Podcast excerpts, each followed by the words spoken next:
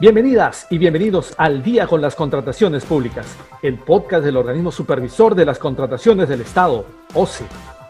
Amigas y amigos que nos sintonizan a través de la Internet, sean bienvenidas y bienvenidos a una nueva edición de su podcast Al Día con las Contrataciones Públicas, una producción del organismo supervisor de las contrataciones del Estado, OCE.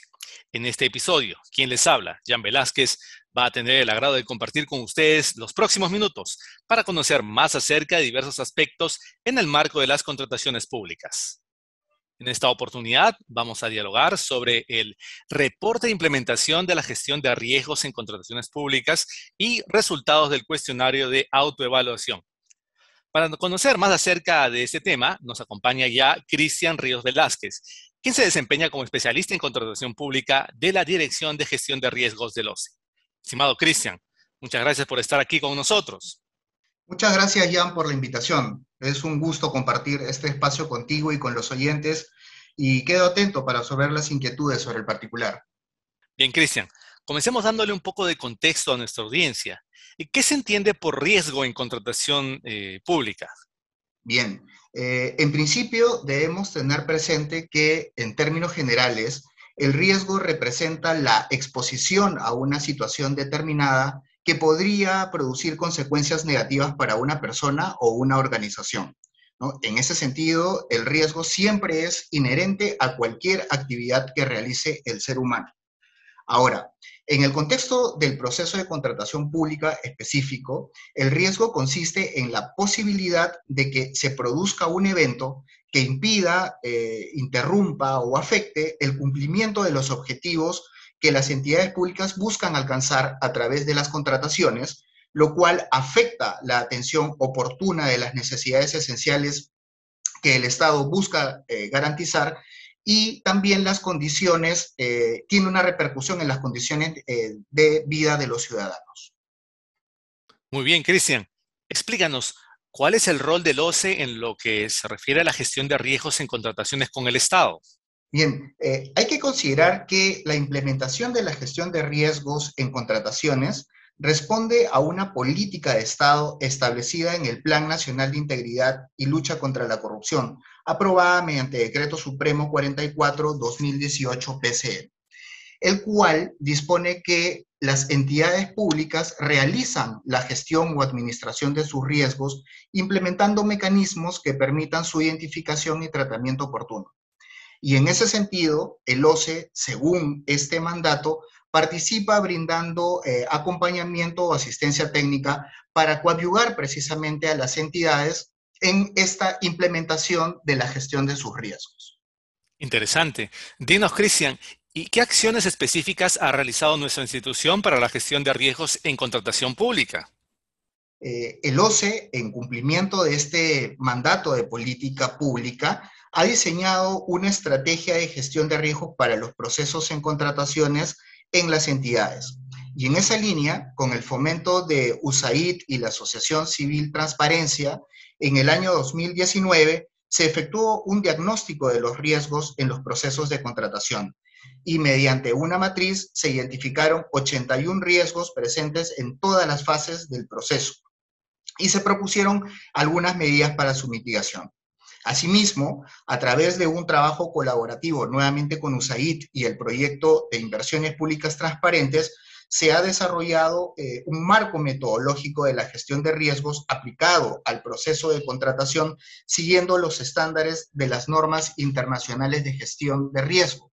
También hemos efectuado una caracterización o clasificación de entidades específica desde la perspectiva del riesgo y hemos aplicado un cuestionario de autoevaluación a todas las entidades públicas sujetas al ámbito de la ley de contrataciones del Estado para poder obtener así información relevante y actualizada a fin de determinar la severidad de determinados riesgos y el grado de vulnerabilidad o exposición eh, a las que se encontrarían sometidas las entidades públicas. Y Cristian, justamente, ¿qué nos puedes contar acerca de esta encuesta de autoevaluación que has mencionado?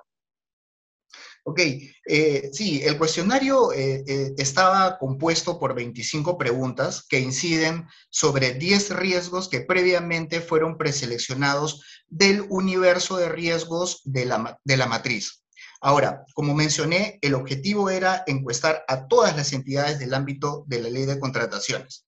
Sin embargo, para poder eh, determinar o hacer ajustes a esta muestra, eh, se tuvieron en cuenta básicamente dos criterios eh, de exclusión, por decirlo así.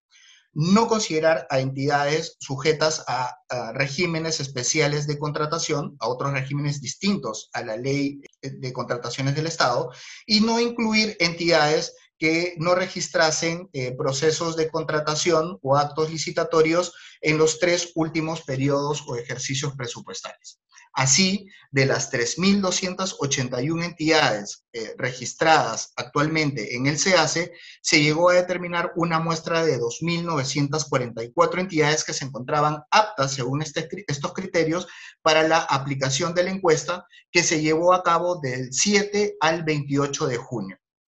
Finalmente, eh, indicar que este instrumento lo que nos permite es ponderar básicamente dos variables. Por un lado, la ocurrencia o la probabilidad de que se presente el riesgo y por otro, el impacto que éste podría generar de, ocurrir.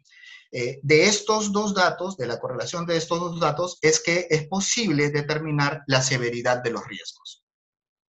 Ahora, Cristian, ¿cuáles son aquellos riesgos priorizados que afectan más las contrataciones públicas? Ok, con, los valores eh, obtenidos hemos podido eh, confeccionar un cuadro general de severidad de los riesgos, ¿no? Eh, que afectan a las entidades públicas. E, ello con prescindencia de su nivel de gobierno y que según esta metodología se encontrarían en la zona de no, de no tolerancia o de criticidad. En primer término, tenemos, por ejemplo, el riesgo que se encuentra referido a la limitada o escasa capacitación de los, de los funcionarios eh, del órgano encargado de las contrataciones, así como de las distintas áreas usuarias. Eh, este riesgo es un riesgo transversal que incide básicamente en el recurso humano a cargo de la gestión de las contrataciones. Eh, no es un riesgo necesariamente que se encuentre o se ubique en una fase o una etapa específica del proceso de contratación. otros riesgos con valores igualmente severos son los referidos a la inadecuada formulación de los requerimientos o también otros advertidos sobre deficiencias en la planificación y programación en las contrataciones, que son riesgos que se ubican en la fase de actos preparatorios, así como los relacionados a temas de comportamientos éticos de funcionarios y proveedores y o a la escasa retroalimentación de las incidencias eh, surgidas durante la ejecución de los contratos para poder enriquecer especificaciones técnicas. Estos riesgos se ubican más bien en las fases de selección y de ejecución contractual respectivamente. Por último, Cristian, ¿cuáles han sido los principales resultados obtenidos y que figuran en el reporte? Bien, eh, sí, con los valores eh, obtenidos en el cuestionario también hemos podido identificar, digamos, la incidencia de los riesgos testeados en las regiones. Y esto, por ejemplo, eh, nos permite eh, focalizar tanto el riesgo como la entidad, ¿no? Para poder así evaluar, efectuar acciones eh, ya como organismo supervisor de una manera mucho más específica o focalizada, como decía. También, en términos generales, por ejemplo, en lo que responde, hemos podido advertir que los riesgos referidos a la capacitación del personal que interviene en la gestión de las compras eh, serían o se presentarían con mucha mayor intensidad en las entidades, digamos, del gobierno local o regional.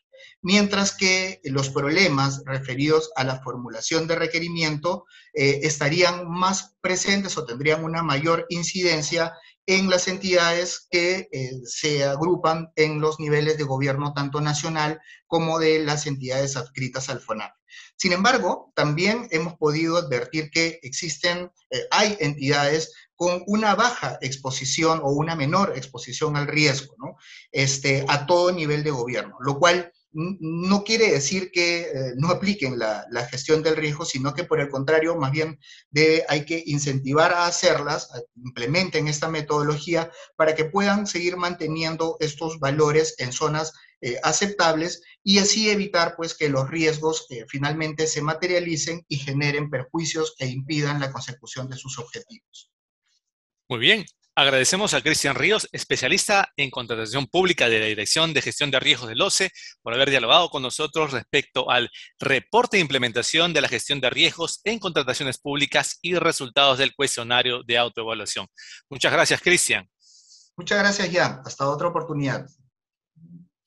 Bien, amigas y amigos. Esperamos que este episodio de Al día con las contrataciones públicas haya sido de su agrado y sobre todo que la información proporcionada contribuya a lograr contrataciones públicas más transparentes y eficientes en beneficio de todas y todos. Y antes de despedirnos, les recordamos que pueden seguirnos a través de las cuentas oficiales del OCE en redes sociales, como Facebook, Twitter, LinkedIn e Instagram. De igual manera, pueden encontrar nuestro podcast y todos sus episodios en YouTube y Spotify. Además, les recomendamos suscribirse al boletín de noticias del OCE, mediante el cual podrán recibir contenido actualizado sobre las contrataciones públicas. Esto ha sido todo por hoy. Esperamos contar con su grata sintonía la próxima semana en el siguiente episodio de Al día con las contrataciones públicas. Hasta entonces. Bicentenario del Perú, 2021. Gobierno del Perú.